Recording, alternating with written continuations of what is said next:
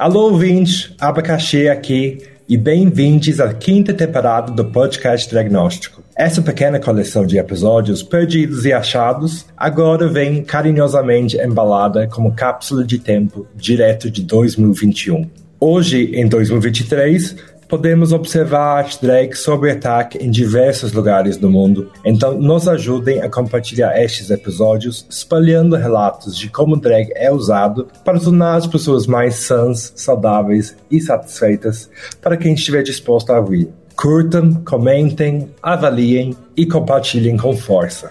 Beijão!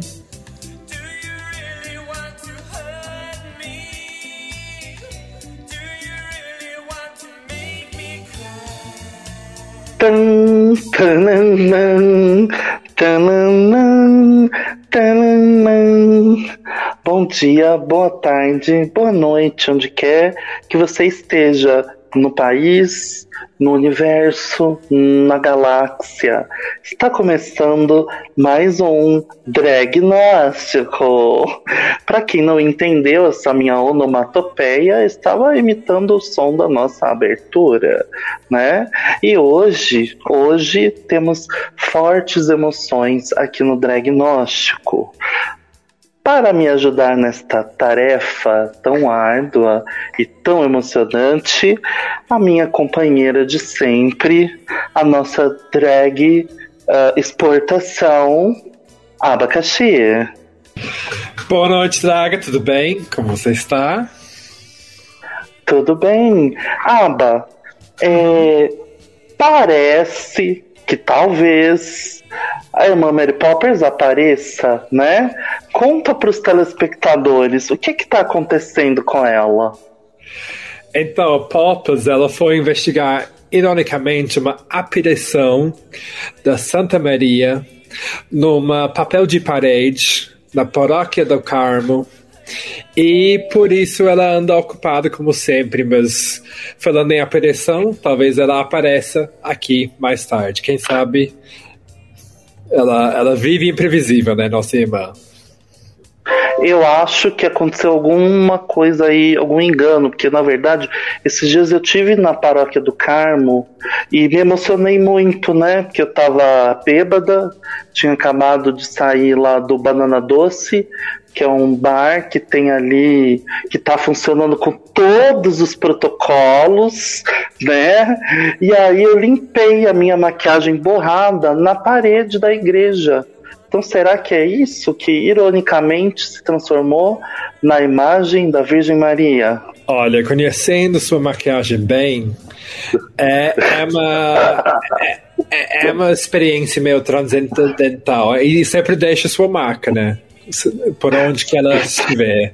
Então, não duvido que alguém, algum inocente, possa ter presenciado os restos dessa maquiagem em determinado papel de parede e ter confundido com um, um novo ponto uh, de, de intervenção de aparição Pois é. De intervenção divina. É a isso. gente vamos então, esperar vamos... O, o, o laudo oficial da Irmã Mary Poppins para nos contar mais. Exatamente.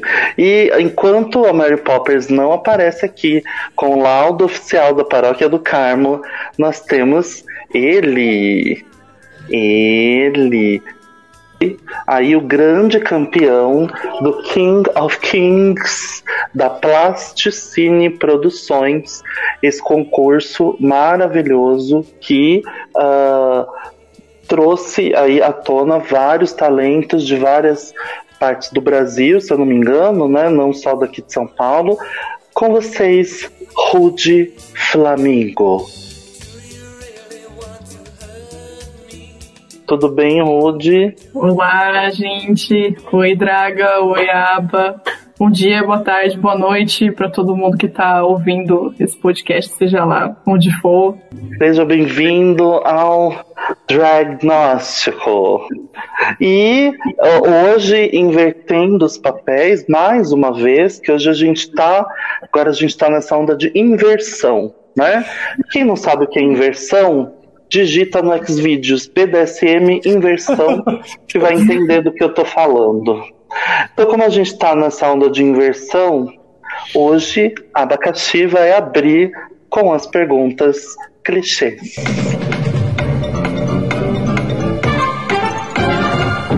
Isso, então, Rude, eu vou começar com essas perguntas clichês. E são três perguntas super simples que são as seguintes: Quando você começou a fazer drag? Por que começou a fazer drag? E como você escolheu o seu nome? Hum, talvez você tenha que retomar as duas últimas perguntas, porque enquanto eu respondo a primeira, pode ser que eu esqueça. sem problema, sem problema.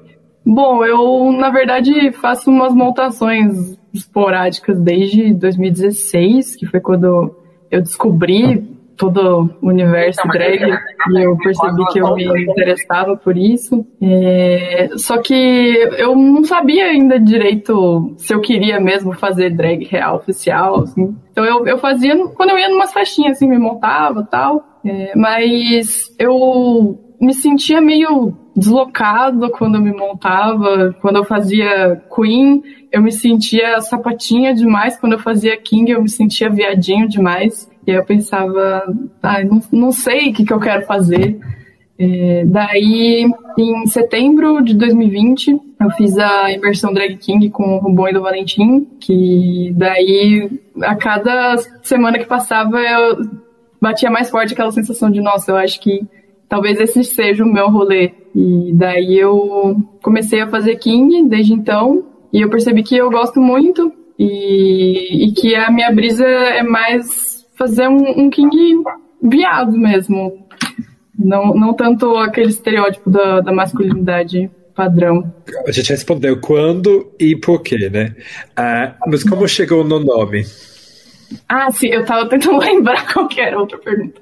É, bom, essa é uma história engraçada também. É, eu tinha que batizar o meu King pro meu debut Drag King na imersão. E daí eu, eu não sabia que nome dar, porque eu sou muito ruim batizando coisas. E daí eu pedi ajuda para as pessoas, para gente, socorro, me ajudem com sugestões de nome, eu não sei, mandei mensagem para todo mundo, para várias amizades minhas, e pedindo conselhos de que nome eu poderia dar. E daí eu lembrei que se eu, eu tivesse uma pessoa designada com gênero masculino no nascimento, era pro meu nome ser Rodolfo. E daí eu pensei, bom, de repente eu posso aproveitar isso, porque Rodolfo é um nome que eu não gostava.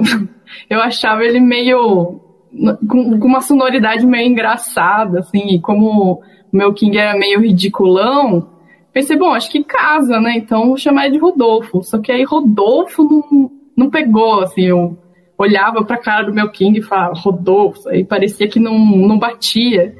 E daí uma amiga minha lembrou de que tem um conhecido nosso que chama Rodolfo e o apelido dele é Rude. E daí ela falou, por que, que você não chama o seu King de Rude? Aí eu pensei, hum, é uma boa. Aí pra, pra não ficar tão curto assim, eu coloquei o, o meu sobrenome, que é Fiamini, e mudei para Fiamino, porque daí faz um trocadilho, tipo Mino, Boy, e daí assim que surgiu o meu nome.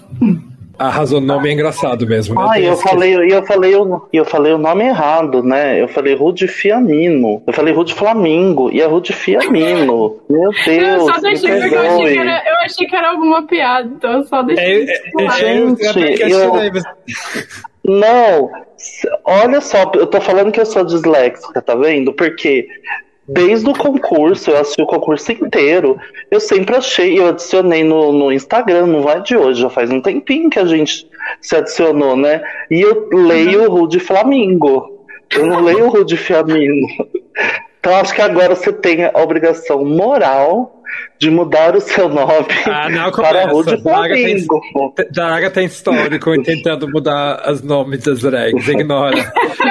Mas pelo Mas, menos eu, eu, tá eu, explicado porque tem tantos emojis de Flamengo da Draga nos seus posts. Sim, e também eu já vinha pensando que eu precisava de um oftalmo.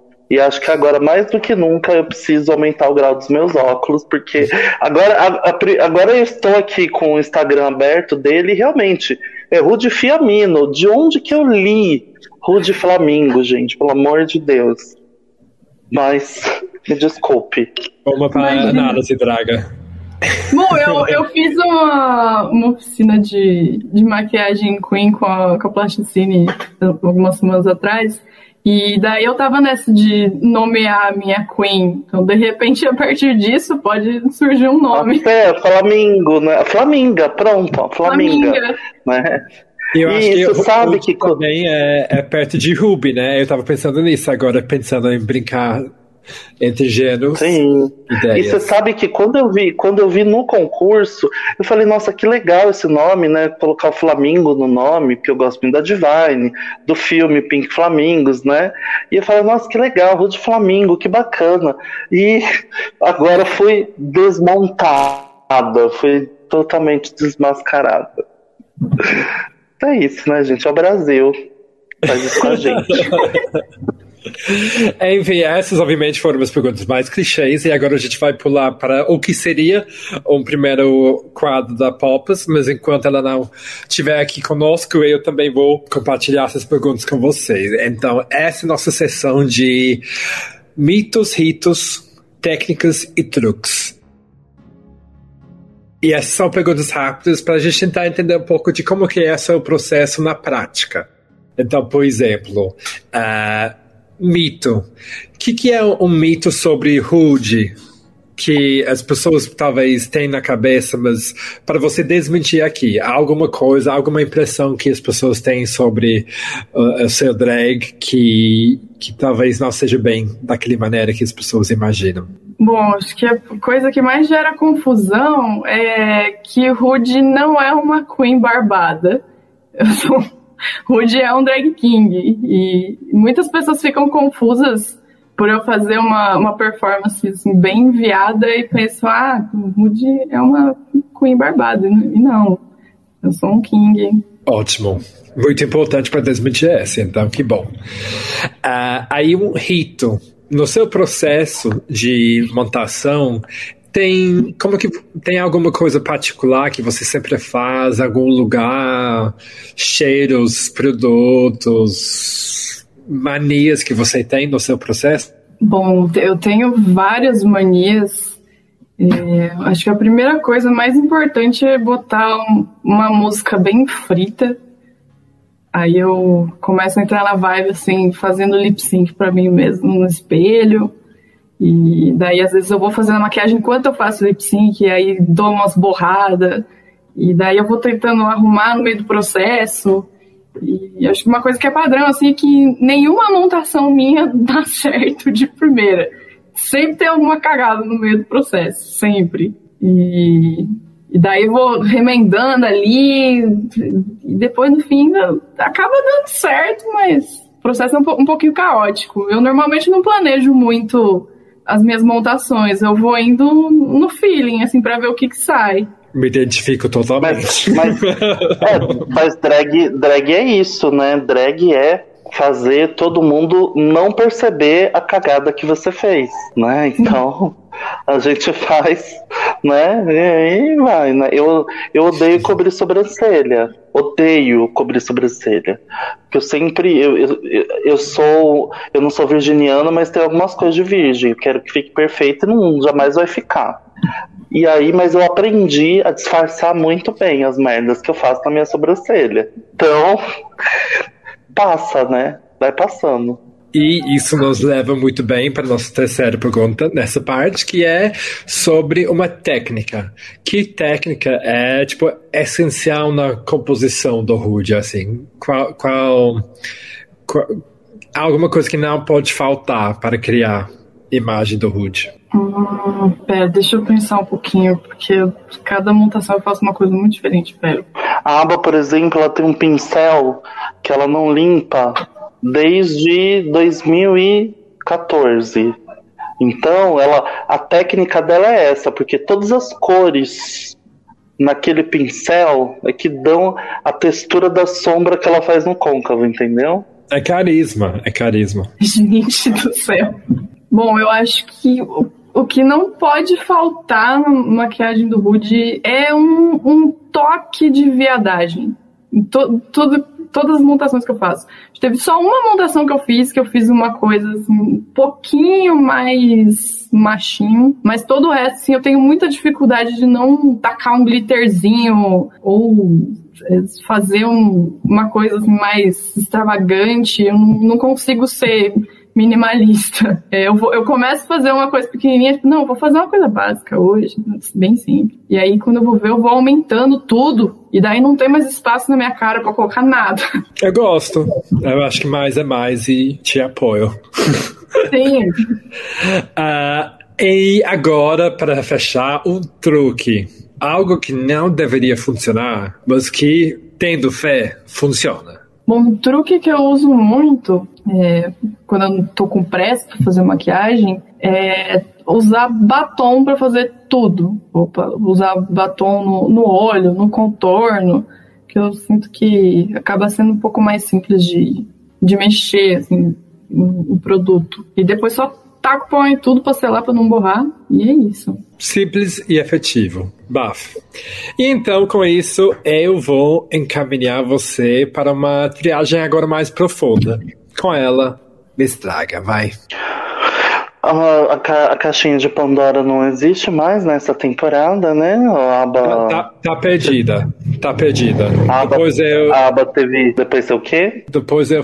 Ela foi perdida aqui no, na minha desorganização da casa. Depois, no outro momento, eu busco ela. Mentira que viram você vendendo numa loja de penhor lá na Santa, aí na Santa Cecília. Então. Sim. Há controvérsias.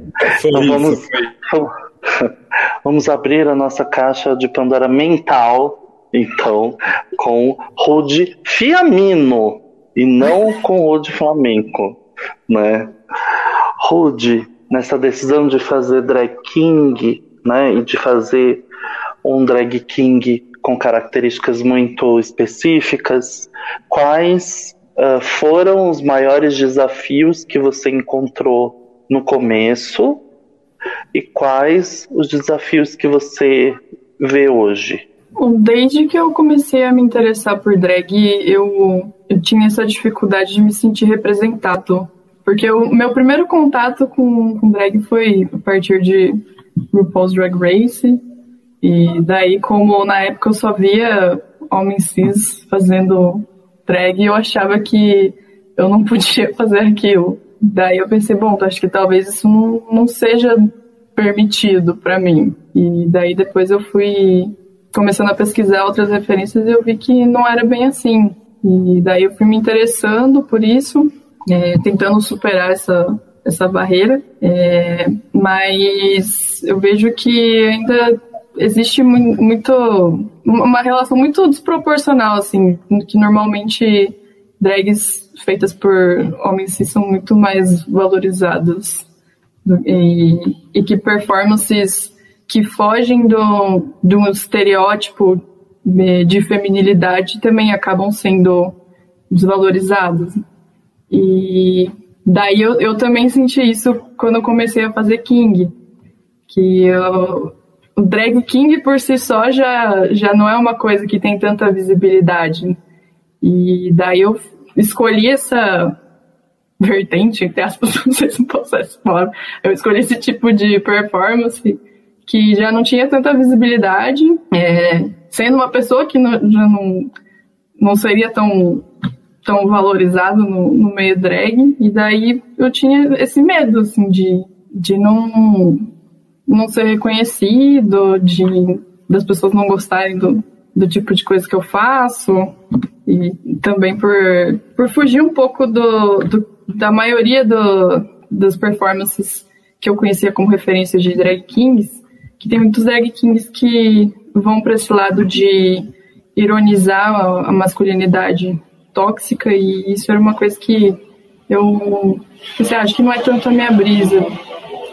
Tá, eu tentei assim ir testando várias coisas e, e fui me encontrar nesse king piadinho e por enquanto tô tô feliz dessa forma. E como você acha, e quais são os desafios hoje? Quais, quais vocês acham? Porque a gente é, vem presenciando um boom né, de drag kings aí nos últimos dois anos, né? Muitos drag kings surgindo e conquistando o seu espaço e, e fazendo montações, cada um a seu estilo, né? Muito elaboradas e muito criativas, e inclusive ganhando concursos, como a gente teve o caso do. Esqueci o nome dele agora. Drácula. Landon Sider. Landon, Landon Sider, isso. É, o Landon Sider ganhou um concurso, né? Que é, apesar de ser uma alternativa underground ao, ao RuPaul's Drag Race, mas é, é, é, é uma plataforma de grande visibilidade, né?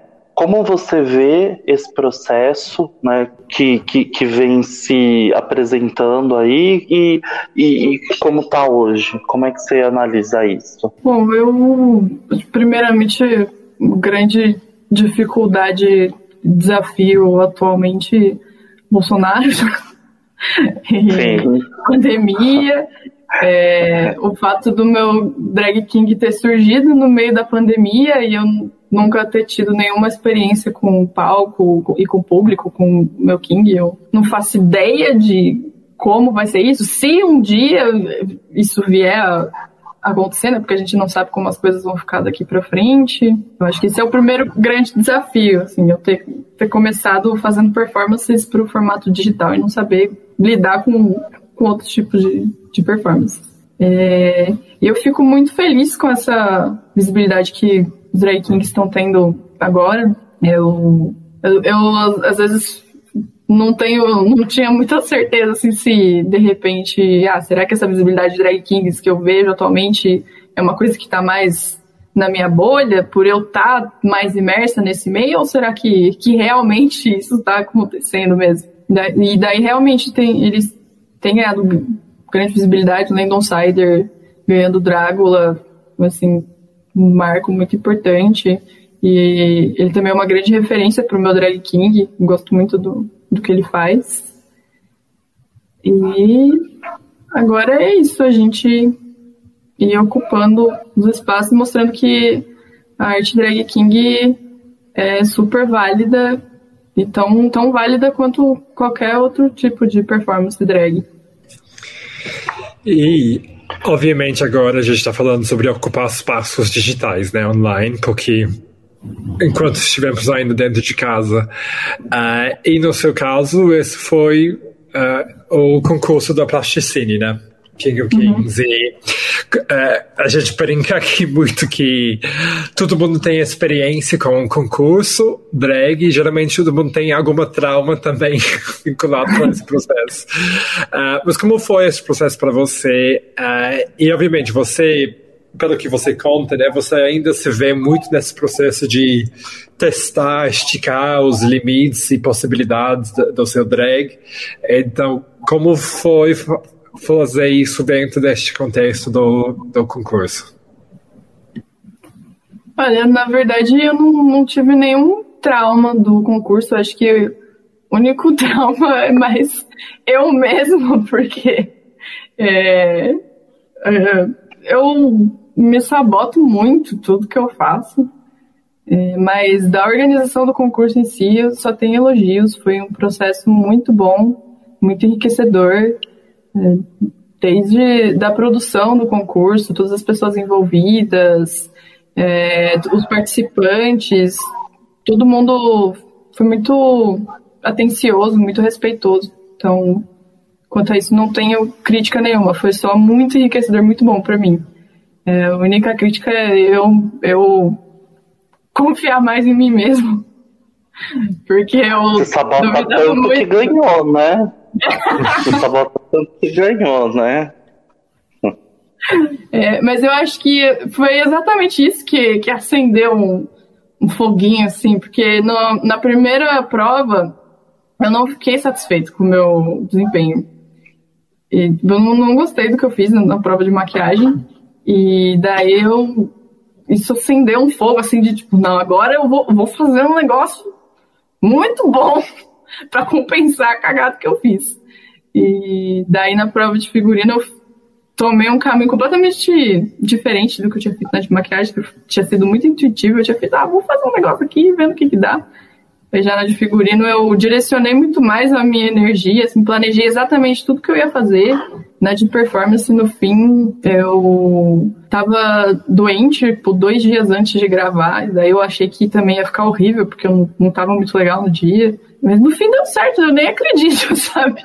Qual que foi o, o, o maior. Qual que foi o desafio mais desafiador, sendo redundante? Acho que considerando o, contexto, assim, eu acho que o de performance, por eu estar tá me recuperando de, de uma doença, é, eu queria montar um cenário, um figurino super elaborado, tive que fazer na pressa, e, e por isso acabou sendo bem desafiador. E eu só tive um dia para gravar, então eu, eu não, consegui descansar para gravar tudo. Então tem alguns takes que eu tava assim, muito, muito, muito cansado. E, e eu também fiquei com medo, como a minha performance era uma coisa não linear, cronologicamente, de eu gravar alguma coisa errada e depois não conseguir encaixar na, na edição. Então isso foi bem desafiador.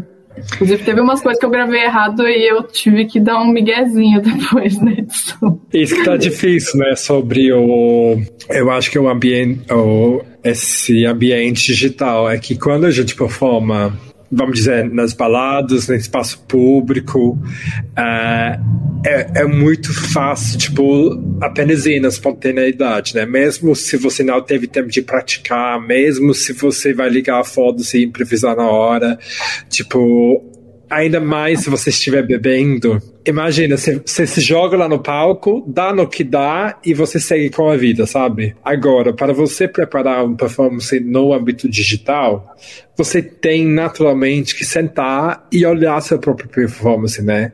E obviamente isso com qualquer pessoa, eu diria, vai provocar alguma coisa para ser feito de novo, alguma coisa para mudar, para editar, etc. E é um processo meio noiado, né? Que, que justamente exige um nível de segurança com, com seu performance muito maior, eu acho, para poder dizer, olha, eu fiz o que fiz e vou entregar dessa maneira. Nossa, sim, essa sensação é horrível.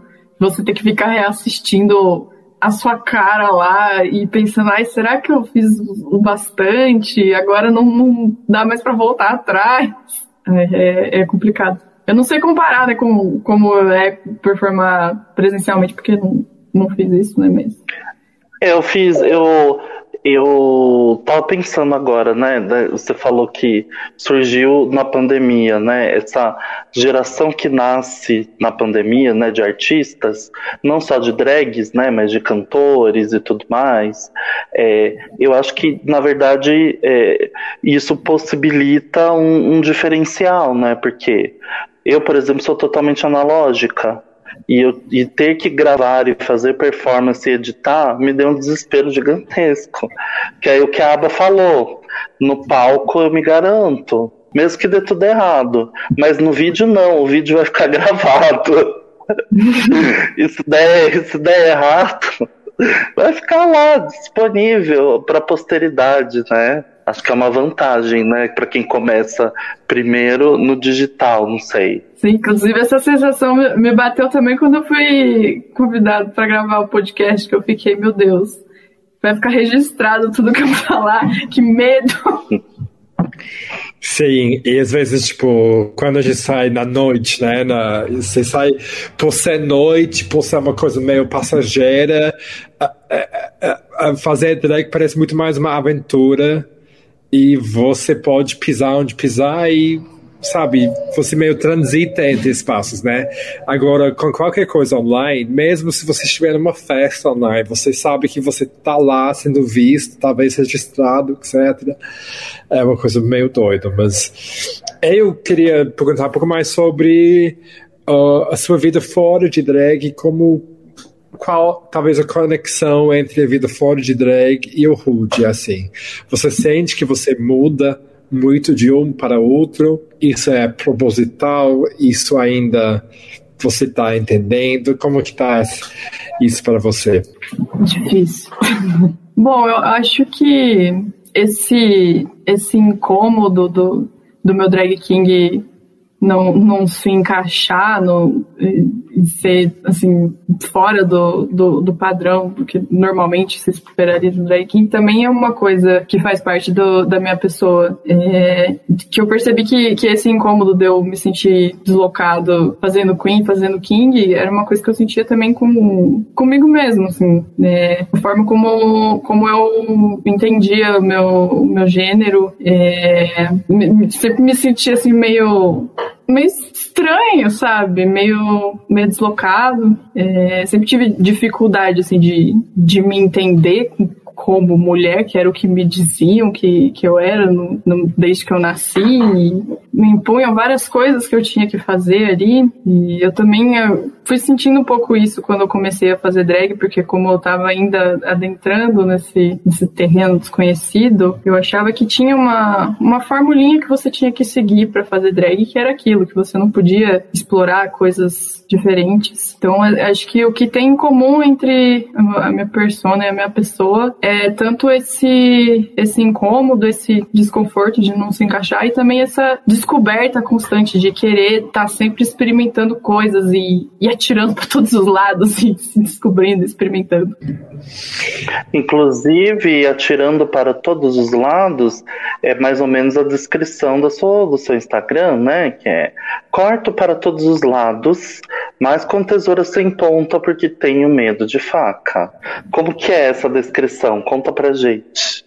Bom, eu queria que o Rudy tivesse uma. Que, que ele fosse assim, meio, meio piranha, sabe? É, que fosse um tipo de drag king que você olhasse assim e, e emanasse bisexual vibes. Eu, eu queria um King que, que tivesse uma energia, assim, que, que tá ali pra, pra, pra, tudo, assim, topa qualquer coisa. E... Sim, respirou, tá consciente, vamos. Sim, sendo recíproco com sentido, vamos.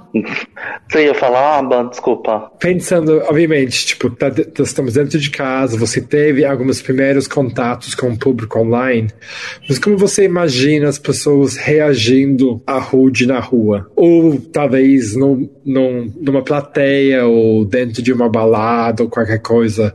Como você imagina essa interação? Você tem algo específico que você busca provocar nas pessoas? Olha, eu não, não faço ideia de como seria essa interação, mas eu eu, eu espero causar na, nas pessoas um, cer um certo tipo de, de atração meio esquisita, assim, sabe? Que a pessoa sinta aquele, aquele guilty pleasure de, de estar de estar gostando de me ver, porque eu, eu gosto de ir pra esse lado, assim, de, de ser bem sensual, mas ao mesmo tempo bem ridículo. Eu gosto de brincar com esses, com esses limites. Uhum. Muito bom. Bem explosão de cabeças inocentes, então. Trabalhamos. Qual que. Se, se a, a pandemia terminasse hoje, ó, descobriram um spray que cura Covid, tá todo mundo curado.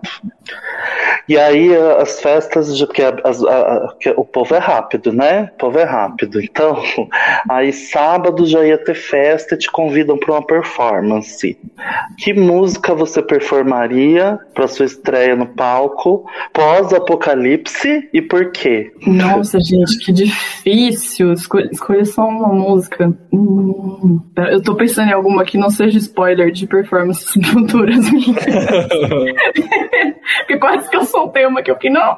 Olha, quero precisar de um tempinho aqui. Não tem problema. Eu performaria Staying Alive do Bee Gees. Primeiro porque eu, eu amo Bee Gees porque combina muito com o meu King. Eu, eu gosto da, da vibe, que é, é bem, bem dançante, ao mesmo tempo um pouco assim, me, meio cafona também. Algumas pessoas consideram cafona, né? Eu, eu, eu gosto muito. E, e também essa coisa, né? De stay live, estou vivo! Uou!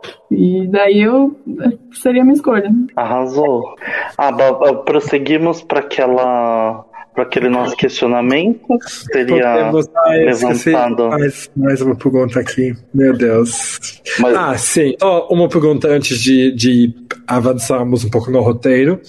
Uh, eu acho que talvez isso for, devia ter sido uma pergunta óbvia, porque eu e drag, a gente obviamente começou a fazer drag fora de casa, e por isso que gente, eu, eu acho que a gente sente falta agora. Mas como alguém que começou se montar mais dentro de casa, você sente falta de, ou, ou não falta, mas vontade ou urgência para poder botar seu drag na rua, ou você está animado com as possibilidades do mundo digital mesmo? Porque, pelo menos nós drags, obviamente, da, da minha turma, para se dizer assim, que acompanha online, tem muito esse esse saudade, né? Saudade de sair em grupo, de se ver, de performar, até de suar nos lugares, como, como a gente fazia. Uh, mas talvez você não se sente assim, talvez você esteja se divertindo horrores dentro de casa e. Nossa, eu não, eu não aguento mais ser drag de quarto. Eu quero muito, muito mesmo. É, se for possível, algum dia, né, que a gente tenha rolês presenciais é, inclusive, drag kings que estiverem ouvindo esse podcast, convido todos vocês para um surubom drag king na minha casa, pós-pandêmico, se tudo der certo. Me chamem no, no Instagram, beleza? Surubão. Isso, fica, isso é... Hashtag fica diga. Fica dica. Então, com isso, eu acho que a gente pode avançar agora para nossas perguntas mais, mais chaves e clássicos do podcast. Uh, a primeira da qual seria se você entende drag como uma espécie de terapia. E caso sim, como? Sim, eu super vejo drag como uma terapia, pelo menos para mim. É, acho que principalmente pela, pelas semelhanças entre, é, entre os conflitos né, da, da minha pessoa e a minha persona. Então, quando eu faço drag, eu sinto que eu consigo é, trabalhar várias, várias inseguranças que eu tenho, coisas que eu não, não consegui trabalhar tão bem como pessoa, e eu consigo deixar transparecer no, no meu King. E não, não sei explicar como acontece essa mágica, mas eu me, me sinto mais livre, assim, para explorar várias coisas. E isso também me enriquece como pessoa. Eu vejo que eu consigo chegar em lugares que eu não, que eu não achava que eu fosse conseguir chegar e fazer coisas que eu achava que eu não ia conseguir fazer. Então, sim, eu vejo vejo como uma terapia. Maravilha. E agora então, Draga, você tem uma pergunta? Tenho. Agora chegou a hora da polêmica. Agora chegou a hora da confusão. Rude, drag, pode tudo? Olha, eu, nós tudo é realmente muita coisa, né? Eu acho que assim, se, se o que você estiver fazendo não estiver ferindo direitos humanos ou é, sendo ofensivo, é, ou prejudicando qualquer pessoa, é válido. Ótimo. Você, você acha que é, é você acha que essa, gera, essa nova geração de drags, sejam drag kings ou drag queens, estão vindo com uma consciência política maior e você acha que drag tem a ver com política? Hum, olha, eu acho que depende. É, assim, pr primeiro, né, drag, sim, eu acho que tem muito a ver com política, é, mas sobre essas novas gerações, eu acho que depende, porque ao mesmo tempo que, que essas novas gerações estão conseguindo é, explorar coisas que não foram exploradas no passado, às vezes tem, eu sinto que tem muitas drags dessa nova geração que meio que não valorizam a história e o que outras drags fizeram no passado e acham que, que, que, o, que, que o que elas estão fazendo agora sim é, é só isso que, que importa. Não, acaba não olhando para trás também. Então, depende. Eu acho que tem, tem drags que, que atualmente respeitam isso, mas eu, eu acho que não, não, não conseguiria assim, comparar se, é, se tá assim, vindo com mais consciência política. Eu acho que depende bastante do, do grupo. Eu acho que talvez. É, pode falar, Aba. Uhum. Eu ia só aproveitar, porque eu acho que talvez agora seja um bom momento para pedir indicações O de, tipo, talvez drag kings que te inspiram e também que talvez outros drag kings nacionais que você indicaria para as pessoas seguirem, para abrir um pouco a mente para pessoas talvez menos familiar de contas ou arrobas a seguir para poder apoiar mais essa cena, né? Que a gente sabe que tá, que tá deixado de lado muitas vezes por, por N motivos errados. É, bom, primeiramente Landon Sider, que é campeão da, da terceira temporada de Dragula. É, o Hugo Girl, eu não sei pronunciar o segundo nome, é o Hugo Girl, é tipo G-R-R, não sei quantos R's e L no final. É, que também foi campeão de um outro reality drag. Eu não lembro o nome do reality, eu acho que é House of Drag, se não me engano. Acho que é isso. Era da é...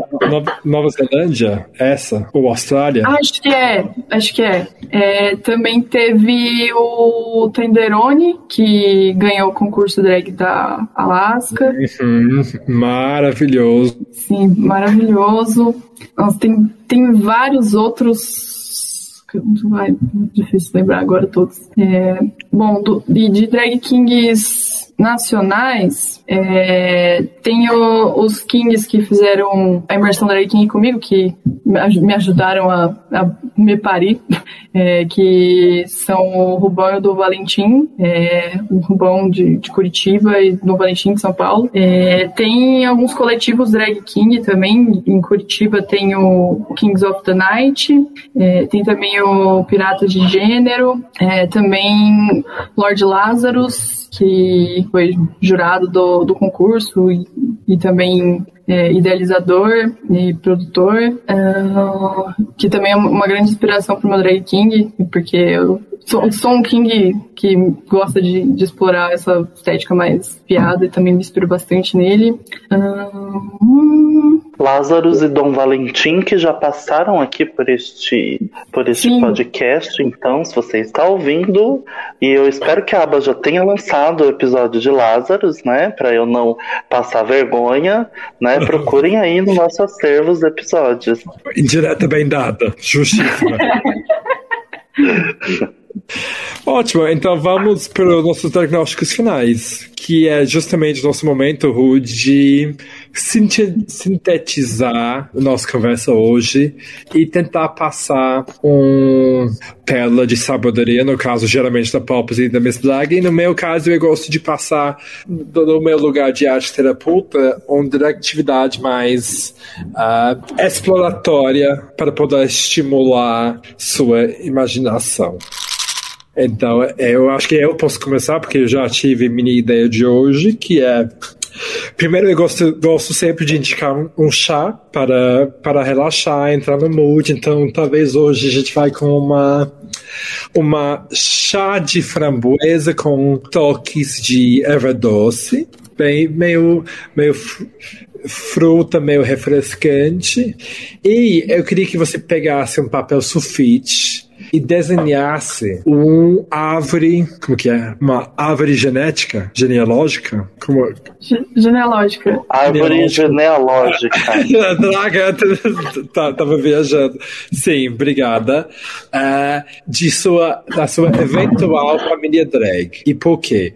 Porque eu acho que quando a gente pensa, quando a gente começa a fazer drag, né, a gente se enxerga fazendo sozinho, porque geralmente, muitas vezes, a gente começa fazendo sozinho. E, uh, mas muito rapidamente, quando a gente começa a sair, às vezes a gente atrai outras pessoas que gostam do nosso estilo, que queriam fazer junto com a gente, e às vezes desenvolve-se essas relações de mãe, o pai, drag, etc. E eu acho que pode ser um exercício interessante para você pensar quem seriam esses filhos, filhas, ou filhos drags, qual, quais estilos eles teriam, quais características do Hood eles poderiam herdar, uh, e pode inventar nomes, pode inventar o que você quiser, idades, lugares, estilos, talentos. E uh, depois, se você por acaso acaba, acabar fazendo, pode mandar para a gente que a gente posta em algum lugar e analisa mais ainda. Nossa, eu achei que era pra fazer agora, eu já, eu já tava com o caderno aqui. Não, não, respira, respira. Tudo bem. Tá tudo bem. Esse é o nosso momento de, de brincar mesmo. Draga. E fica a dica, fica a dica aí pra alguém que estiver ouvindo e estivesse montando pela primeira vez o nome de drag, né? Gênia Lógica. Fica a dica aí pra você. Gênia é matemática e lógica, naturalmente. Sim.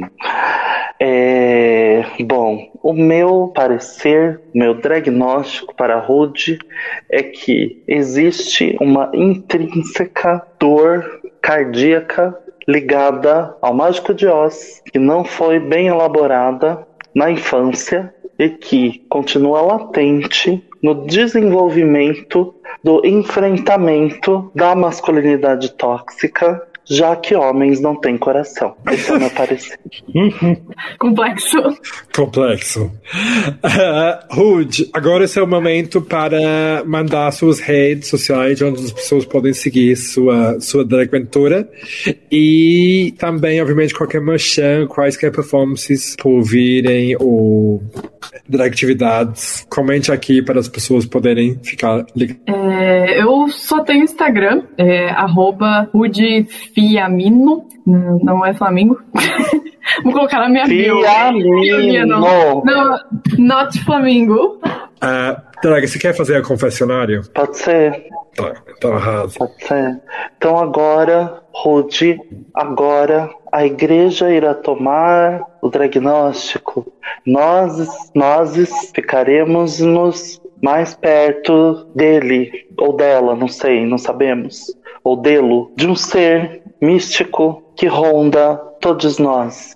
Não, não é a irmã Mary Poppers, porque essa hora provavelmente ela está tentando sair do Brasil num voo clandestino e por isso não conseguiu chegar a tempo para fazer esse quadro.